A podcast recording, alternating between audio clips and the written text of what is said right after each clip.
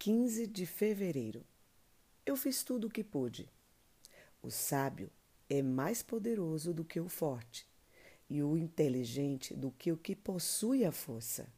Provérbios 24, versículo 5. O senso de independência vem com a tentação do próprio coração. E em muitas ocasiões desejamos fazer as coisas sozinhos, até para demonstrar nossa força e vigor.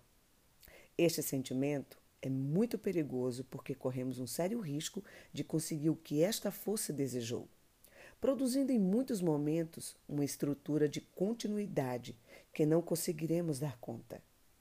A Bíblia nos orienta em Deuteronômio 8,17 a não nos orgulharmos da força e poder do próprio braço. Mas antes devemos recordar de Deus, aquele que nos dá força, poder e a capacidade de gerar. Acredite, o que foi de mais importante e relevante em sua vida não foi na sua força, mas na força de Deus. Até porque nem sempre fazer tudo o que se pode te fará bem-sucedido. Rick Warren afirma que fracasso é ser bem-sucedido naquilo que Deus não te chamou para fazer.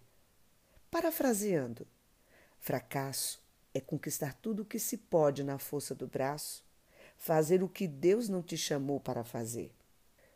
Sem propósito divino, nem se mova. Já no propósito divino, faça tudo o que puder. Refletindo, como e em que você e sua família têm investido suas forças? O que você precisa renunciar? Deixar a força do braço para que Deus volte a agir em sua família? Creia nestas verdades. Toda família, antes de fazer tudo o que se pode, precisa saber se o que está se fazendo está correto, alinhado ao propósito que Deus tem para vocês. Sem propósito divino, nem se mova. Já no propósito divino, faça tudo o que puder.